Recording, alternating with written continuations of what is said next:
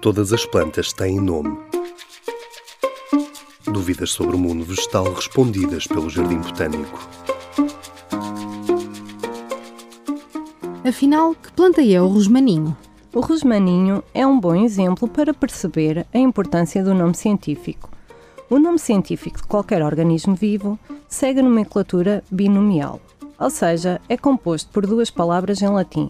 A primeira corresponde ao género da espécie e a segunda ao restritivo específico, que por norma é sobre uma característica, propriedade ou origem da espécie em questão. Além do nome científico, os seres vivos também têm nomes comuns de uso popular.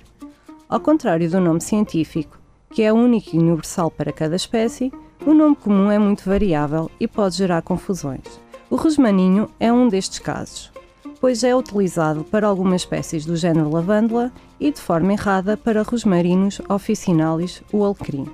Isto deve-se ao género do alecrim ser rosmarinus, que é bastante parecido com a palavra rosmaninho, ou pelo nome comum em inglês ser rosemary ou em espanhol romero.